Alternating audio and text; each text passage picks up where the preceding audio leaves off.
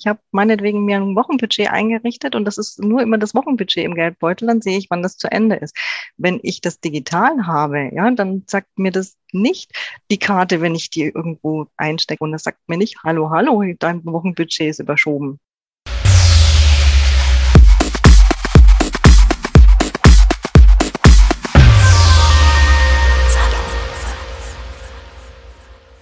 Hallo, ich bin Emma von Salon 5 und ich spreche heute mit meinem Gast über das Thema Finanzen. Ähm, vielleicht stellst du dich einfach selber noch mal ein bisschen vor. Also wer bist du und was machst du?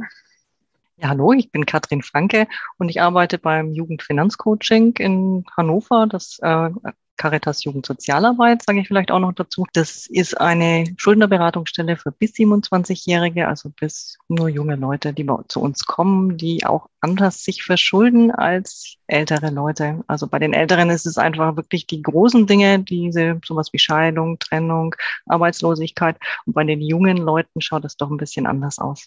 Okay, ja, sehr spannend. Was sind das denn? Sie haben jetzt schon direkt von Verschuldung bei jungen Leuten gesprochen. Was sind denn da die typischen Probleme? Also es typische Probleme innerhalb, ich arbeite hier seit ungefähr 15 Jahren, haben sich auch geändert. Also anfänglich war es der Handyvertrag, jetzt ist es auch noch der Handyvertrag, aber zusätzlich kommt einfach dazu, dass man ja immer mehr zu diesem Trend bargeldloses Zahlen geht und mhm. da einfach der Überblick viel, viel schneller verloren geht und man sich da ziemlich schnell in so einer Schleife befindet, dass man sich verschuldet, noch mehr verschuldet, Kreditkarten gerne nutzt. Ähm, mhm und äh, Online-Shopping vor allem, oder? Genau, also da gibt es ja allen voran das, was in vieler Munde ist, dieses Klarna, PayPal, ähnliches, mhm. ne, die ganzen Finanzdienstleister, die, die die Zahlungen abwickeln, da verschulden sich inzwischen wirklich sehr viel mehr als vorher. Okay, krass. Ja, also ich nutze die Sachen selber. Mhm. Ich muss auch sagen, also ich kenne das auch, dann dieses in 30 Tagen später zahlen und auf einmal ist so, oh, ja, da war ja noch eine 70 Euro Bestellung. Mhm. Also meistens äh, funktioniert es dann, aber gerade weil es halt auch einem so leicht gemacht wird, dann zu sagen, okay, ich zahle jetzt diese, ich glaube, zwei Euro und kann noch mal einen Monat später zahlen. Und ich glaube, das ähm, wird dann schon sehr schnell unübersichtlich. Mhm. Muss man so sagen, ja. Aber man muss auch ganz klar sagen, es verschulden sich ja nicht alle jungen Menschen, mhm. sondern das ist wirklich so eine, so eine Auswahl an jungen Leuten. Und da kann man sich selber mal hinterfragen, so ein bisschen diejenigen, die lockerer mit dem Geld umgehen, die verschulden sich auch leichter. Also die so in, in ihrer Jugend auch schon lockerer mit dem Geld umgehen, sich auch vielleicht mal bei Freunden was leihen oder sowas. Oder dann, das ist wirklich so eine Sache, die verschulden sich eher als Menschen, die dann wirklich gucken, was habe ich zur Verfügung und was kann ich ausgeben. Merkt man denn da so einen Unterschied zwischen Jugendlichen, die eh ein bisschen mehr Geld haben und Jugendlichen, die eh vielleicht in einer schlechteren ökonomischen Situation sind? Naja, die jungen Leute, die sowieso immer an so einem Existenzminimum leben und die das aus ihren Herkunftsfamilien kennen, für die ist es natürlich schwieriger, weil die auch nicht von zu Hause nochmal aufgefangen werden können, wenn sie dann mehr Geld ausgeben. Und ja, natürlich ist es so, dass man dann auch teilhaben möchte und man sieht, was die anderen können, was die anderen sich leisten, dass man das auch mal möchte, dass man einfach sagt, hier, ich möchte ja auch mal jemanden einladen oder mit meinen Freunden ausgehen. Und das ist in diesen Niedrigeinkommensfamilien schlecht möglich. Das heißt, dass wahrscheinlich, also das klingt ja so, als wären so die ärmeren, vielleicht aus schlechteren Verhältnissen stammenden Jugendlichen anfälliger dafür, aber das verschlecht, also mhm. der Zustand verschlimmert sich ja dann immer mehr, oder? Also die sind nicht unbedingt anfälliger, aber es ist so, dass die auch nicht mehr, also die keine Möglichkeit haben, wenn es dann, wenn sie sich was gönnen wollen oder mhm. so, ne? Dass die dann einfach von vornherein eingeschränkter sind. Und ja, die können nicht mehr aufgefangen werden von den, von den Elternhäusern. Deswegen ja, die verschulden sich doch ein bisschen leichter. Okay, ja, du hattest ja gerade auch gesagt, dass ein Problem ist, dass die das vom Elternhaus quasi oder dass es schwieriger fällt, natürlich im Elternhaus den richtigen Umgang mit Geld zu lernen, wenn da sowieso auch weniger Geld zur Verfügung steht und es eh immer dieses Existenzminimum ist. Da liegt für mich der Gedanke nahe, dass ja die Schulen da intervenieren könnten mhm. und halt einfach, weiß ich nicht, Finanzbildung anbieten würden. Ich habe da aber in der Schule gar nichts zu gelernt und ich glaube, das geht den meisten so. Warum ist das denn so? Also ich bin mir da nicht ganz sicher, ob da wirklich gar nichts dazu ähm, transportiert wird. Da, das, das weiß ich nicht. Ne? Da kann ich, aber du sagst ja, das war bei dir auch nicht so. Also ich hatte, glaube ich, gar nichts dazu. Aber Fakt ist, dass wenn es transportiert wird, nur theoretisch ist. Und ich, also meine Idee dazu wäre oder mein Wunsch, mein wirklich äh, sehr intensiver Wunsch wäre, dass die Schulen Konzepte entwickeln, wie man das praxisnah machen kann. Also wie man das irgendwie, ähm, also ich meine, es nutzt mir ja nichts, wenn ich höre, äh, da gibt's Schuldenfallen, aber hm, ja, das geht auf der einen Seite rein und auf der anderen Seite geht's auch wieder raus. Und ich habe trotzdem keine Erfahrung damit. Es geht einfach darum, etwas erfahrbar zu machen. Und gerade im Bereich Geld, das ja wirklich immer, immer abstrakter wird, dadurch, dass wir es nicht mehr als Bargeld oder weniger als Bargeld nutzen, dass man da einfach versucht, ich, ich muss da ein bisschen raten, wie man das machen kann. Meinetwegen ähm, Projekte zu Haushaltsgeldern. Ne? Was muss ich eigentlich alles zahlen oder was mache ich mit dem Taschengeld? Also wirklich viel, viel konkreter als, ähm, als wirklich nur diese reinen Haushaltspläne abzuarbeiten, sondern es muss praxisnah sein. Ich kann mir zum Beispiel auch vorstellen, dass die Schulen oder die Klassen mal mit ähm, ein bisschen Geld ausgestattet sein müssen, könnten. Muss ja, könnten zum Beispiel 50 Euro sein, die die zur mhm. Verfügung mhm. gestellt bekommen und dann einfach Sparkonzepte durchgehen. Einfach mal zu gucken, was kann ich denn mit dem Geld überhaupt machen? Wie entwickelt sich Geld, wenn, wenn man es in unterschiedliche Konzepte legt, ne? Aktien, ja. Oder aktuell auch wieder mehr Festgeld oder sowas. Ne? Das, das ist ja auch ein spannendes Thema. Also einfach die, die Beschäftigung konkret am Thema Geld, die fehlt ein bisschen in den Schulen. Ja, also kann ich mir gut vorstellen. Wie gesagt, ich mhm. hatte da gar nichts zu. Also weder hier das ist euer Taschengeld, spart doch mal was. Noch irgendwie, es gibt doch immer so, weiß ich nicht, Regeln, ein Drittel sollte man sparen, ein Drittel irgendwie ausgeben, ein Drittel dieses, ein Drittel, sowas habe ich mal gehört. Hatten wir auch nichts. Auch nichts zum Thema irgendwie Investment, vernünftiges Geld benutzen, anlegen, gar nichts. Und ich finde es total spannend, weil ich habe in meinem Nebenjob haben wir eine Umfrage gemacht mit Jugendlichen, was die tun würden, wenn man 50 Euro mehr ihnen zur Verfügung stellen würde. Und der Großteil der Jugendlichen, also wirklich ein Riesenanteil, hat gesagt, sparen investieren in, sei es so NFTs, diese Kryptowährung und sowas mhm. oder Gold oder sonst was. Ich fand das richtig krass, weil ich so gar nicht groß geworden bin. Aber ich glaube, das ist eigentlich ein Riesenthema für total viele Jugendliche. Also wir fragen in den Schulen immer, was würdet ihr mit so Geld machen? Mhm. Und die wenigsten sparen. Also das ist die andere Seite. Ne? Deswegen bin okay. ich ganz erstaunt, dass das jetzt so rausgekommen ist. Aber wir sind auch, also Berufsschule und ähm, vielleicht ist es, kommt es auch wirklich darauf an, wen man fragt und in welchen Situationen man sie fragt. Also mm. wenn sie ein bisschen älter sind, sind sie vielleicht nochmal anders als jünger. Ja, ist aber spannend irgendwie. Ich finde halt, mhm. Geld ist auch oft so ein emotional aufgeladenes Thema. Vielleicht trauen sich deswegen die Schulen da auch gar nicht ran. Kann ich mir vorstellen. Genau, deswegen finde ich es sehr wichtig, also dass man weggeht von diesem häuslichen Budget, sondern dass man sagt, hier, es gibt mal ein Budget für die Klasse. Mhm. Ne? Also, Dann kann man es halt auch ausprobieren. So. Mhm, genau. Ja, stellen Sie sich denn da so ein extra Schulfach vor oder sollte das am besten integriert werden irgendwie? Also ich finde es integriert und als Projekt besser. Okay. Als einzelnes Schulfach. Also das ist eine schwierige Frage, weil das müssten eigentlich die Schulen selber entwickeln, wie das ja. am besten geht. Ne? Weil da muss man ja auch ein bisschen gucken, was kommt bei den jungen Leuten an. Total. Man muss, man muss, sehr früh anfangen. Also das, das finde ich schon. Also nicht erst Klasse 10 oder so, sondern wirklich weit früher. Ja, das wollte ich gerade fragen, weil ich weiß nicht, in der Grundschule kriegt man ja häufig auch schon so einen kleinen Betrag Taschengeld. Der ist ja mhm. natürlich im Nachhinein ist das ja super, super wenig, aber da ist das ja trotzdem viel Geld und da kann man trotzdem erstmal lernen, was heißt das überhaupt gerade für mich, so wenn ich mir jetzt nicht die Zeitung kaufe davon, sondern es spare, so das ist ja auch irgendwie, ja, man muss es ja früh lernen, sonst ist es ja auf einmal total überfordernd, wenn man mit 18 da steht und kriegt sein Kindergeld vielleicht, zieht vielleicht aus, hat ein Ausbildungsgehalt, keine Ahnung, oder kriegt BAföG und ist dann so komplett auf sich allein gestellt. Aber das ist doch die Idee überhaupt, wenn man mit dem Taschengeld arbeitet aus den Grundschulen und sagt hier, guck mal, die einen geben das direkt aus und die anderen sparen das. Ne? Was kann, ja. können die einen, was können die anderen? Das kann man ja, kann man ja einfach thematisieren, aber es fehlt. Das, das fehlt tatsächlich, diese Thematisierung. Ist noch zu sehr tabu, dieses Thema. Ne? Ja, das Gefühl habe ich halt auch total. Also über, es ist ja immer noch dieses, über Geld spricht man nicht. So, und ich glaube, dass das halt ein ganz großes Problem ist, weil ich meine, uns alle beschäftigt Geld und jeder hat, glaube ich, mal in irgendeiner Form seine Problemchen mit Geld, bei dem einen schlimmer und beim anderen besser. Und wenn man da nicht drüber spricht, wird das natürlich immer nur größer, weil es eben tabu ist. Und wenn sich dann jemand verschuldet, kann ich mir auch vorstellen, dass es irgendwie häufig so eine Hemmschwelle ist, sich da Hilfe zu suchen, bei zum Beispiel so einer Beratung, wie Sie die jetzt machen.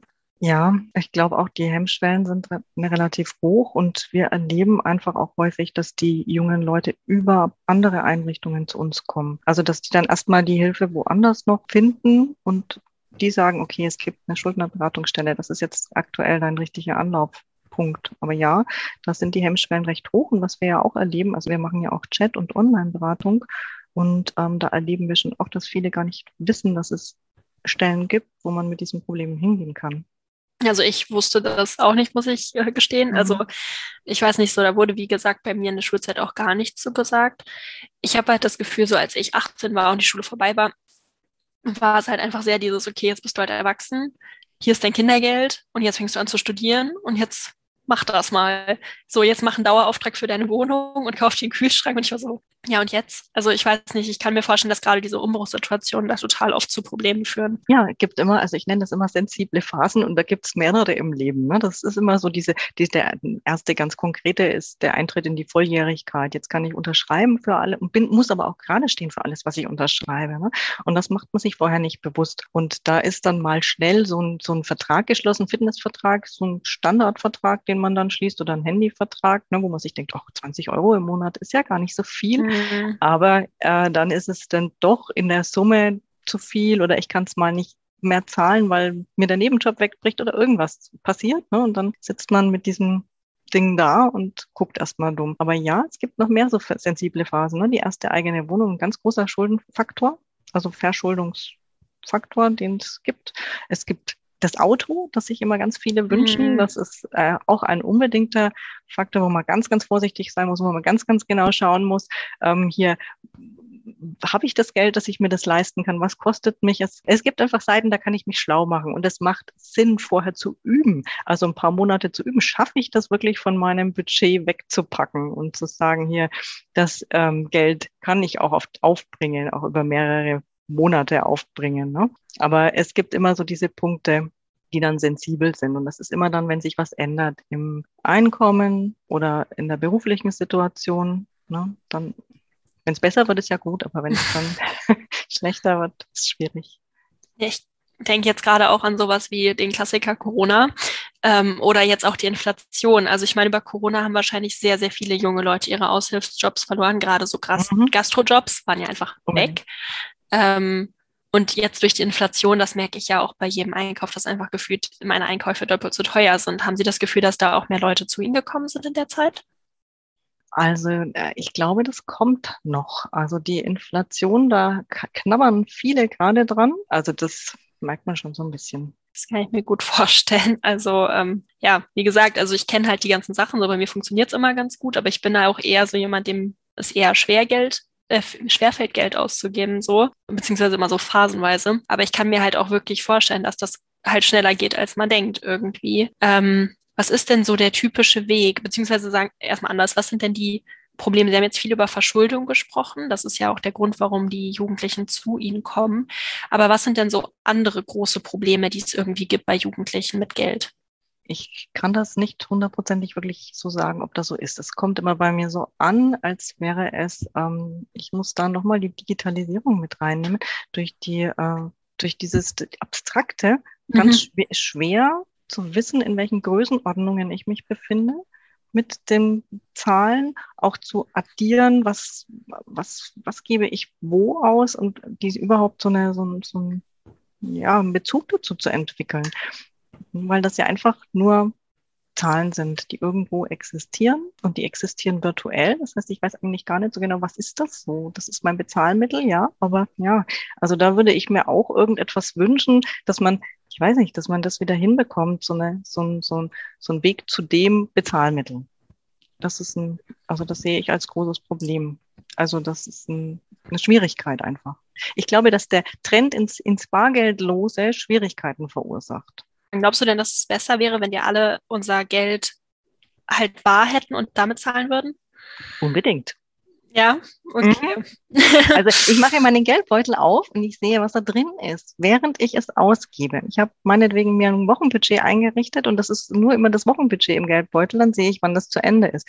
Wenn ich das digital habe, ja, dann sagt mir das nicht die Karte, wenn ich die irgendwo einstecke, aufhalte, sonst was mache, oder die Uhr oder das Telefon. Das sagt mir nicht, hallo, hallo, dein Wochenbudget ist überschoben, äh, mhm. überzogen und oder jetzt am Limit, sondern das sagt hier nichts. Also Also ja. das ist die Schwierigkeit. Also ich bin selber auch total Team äh, bargeldloses Zahlen, muss ich sagen. Ich habe halt fast nie Bargeld dabei. Ähm, es ist halt echt ein Glücksfall, wenn ich mal Bargeld habe. Aber ich habe schon oft, oft auch darüber nachgedacht, ob es nicht sinnvoll wäre, also ich wohne mit meinem Freund zusammen, wenn wir einfach jeder im Monat Geld abheben für den gemeinsamen großen Einkäufe, weil ich so dachte eben genau das, was Sie sagen. Das ist dann so, dann sieht man, okay, ich gebe jetzt den 50er ab und dann sehe ich, wie viel über ist und dann weiß ich auch, dass das nur für die normalen Einkäufe gedacht ist und nicht für Kleinigkeiten hier mal zwischendurch. Aber irgendwie haben wir das nie durchgezogen. Ist das jetzt was, wo du sagen würdest, das wäre schon sinnvoll?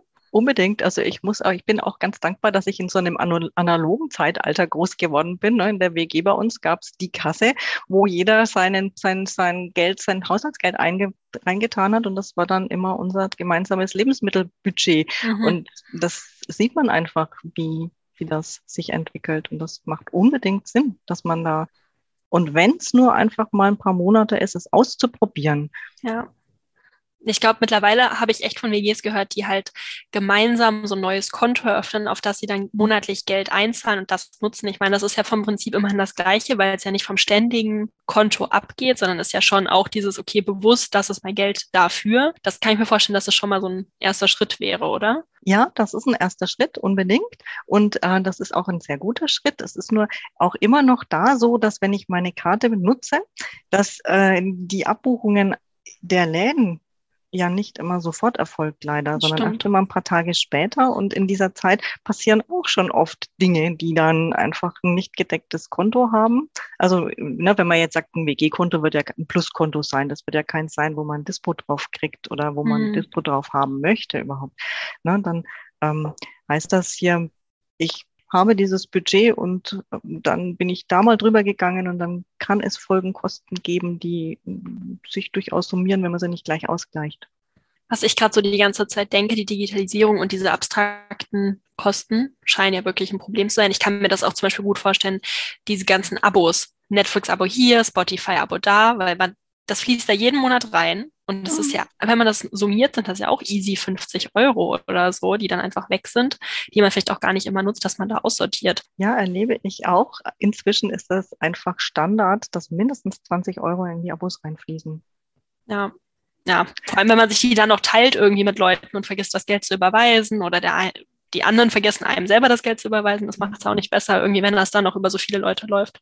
Ähm, ja, was ich eben noch dachte, wenn wir jetzt die ganze Zeit über Digitalisierung sprechen und quasi die Probleme, die dadurch entstehen, eigentlich, denke ich so, müsste es doch voll sinnvoll sein, wenn es eine App gäbe, die quasi Finanzmanagement vernünftig vermittelt. Also zum Beispiel, die einen informiert, hey, du hast dein Konto überzogen oder du kannst ein Budget einstellen und das sagt dir Bescheid, wenn das Budget überschritten ist oder so.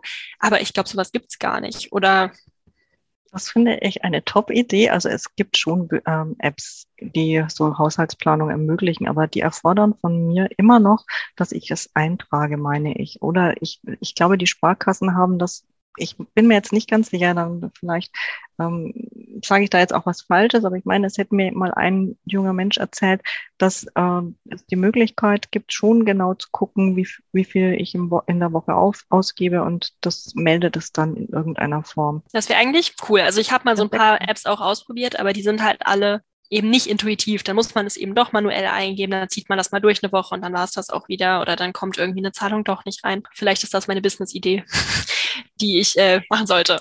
Unbedingt. und ich wäre das sehr dankbar. Ich würde es ja allen meinen jungen Leuten empfehlen.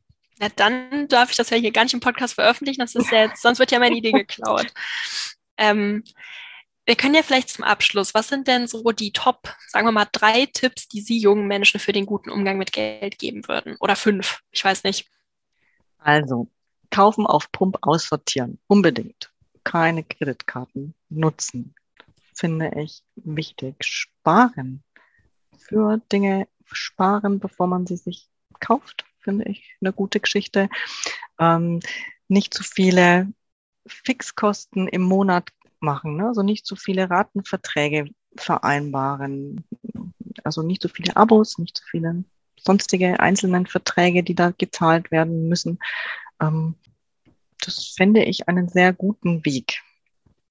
Und sich, also ne, man neigt ja dazu, dann sich zu überlegen, mm, oder nicht zu überlegen, brauche ich etwas? Das ist, wenn ich etwas kaufe, dann kann man sich ja auch mal hinstellen, sagen, will ich das jetzt oder brauche ich es? Also, mhm. man da eine Unterscheidung trifft und sich dann sagt, hier, okay, von meinem Gesparten kann ich das mir kaufen, was ich möchte, aber das, was ich eben nicht habe, da kaufe ich mir die Dinge, die ich brauche. Ja, also ich finde, man fühlt, also ich fühle mich da ziemlich angesprochen irgendwie. Ähm, ich glaube eigentlich, mein Umgang mit Geld ist ganz okay, aber trotzdem jetzt die Sachen, die du gerade gesagt hast, die mache ich trotzdem alle.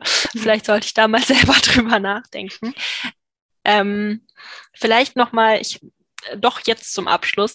Was kann ich denn machen, wenn ich merke, irgendwie kriege ich da Probleme? So ist es immer überzogen, mein Geld reicht nicht, meine Eltern unterstützen mich nicht, irgendwie wird es immer schwieriger, vernünftig damit umzugehen. Was sind denn da die Schritte? Also der erste Schritt ist wirklich keine neuen Schulden mehr zu machen, also zu versuchen, dass da einfach nichts Neues mehr dazukommt und die Dinge zu zahlen, die wirklich notwendig sind. Also wenn ich eine eigene Wohnung habe, klar, Miete, Strom und Verträge, die ich unbedingt brauche. Ne? Du hattest das vorhin angesprochen, sowas wie die ganzen Abos, muss man sich halt überlegen, brauche ich wirklich alles? Brauche ich brauche ich es vielleicht auch mal eine Zeit lang gar nicht? Ähm, kann ich sowas einfach mal einen Moment drauf verzichten. Also wirklich alles Überflüssige erstmal aussortieren, damit wieder ein bisschen mehr Freigeld Geld verfügbar ist und dass nichts mehr Neues dazu kommt. Das ist das Erste, also so, so einen Stopp reinzubringen, dass man sich nicht immer dreht und nicht versuchen, irgendwie diese, ähm, wenn es denn mehrere Sachen sind, die an Forderungen offen sind, dass man versucht, hier mal was zu zahlen und hier mal was zu zahlen, weil die melden sich bei einem und dann gerät man da unter Druck und versucht dann immer einen oder den anderen zu befriedigen. Das macht keinen Sinn. Es macht dann eher Sinn, zu einer, wirklich zu einer Beratungsstelle zu gehen und zu sagen, ich gucke mal, ähm, welche ja, was zahle ich zuerst und eine Vereinbarung mit allen zu treffen und zu sagen, hier, ich kriege das irgendwie wieder in den Griff. Das kriegt man in der Regel wieder in den Griff, auch wenn man ein sehr enges Budget hat. Und manchmal ist ja auch die Lösung zu, zu, zu gucken, gibt es vielleicht noch irgendwelche ergänzenden Leistungen, die ich beantragen kann. Ja, ich glaube, das sind gute Tipps und gute Ansätze, um da selber mal auch einfach seinen eigenen Umgang mit Geld so ein bisschen zu reflektieren und da so seine Schlüsse rauszuziehen. Ich fand es auf jeden Fall sehr, sehr spannend und ich habe eine Business-Idee gewonnen. Also ähm, danke auf jeden Fall für das Gespräch. Ja, hat mir viel Spaß gemacht. Danke.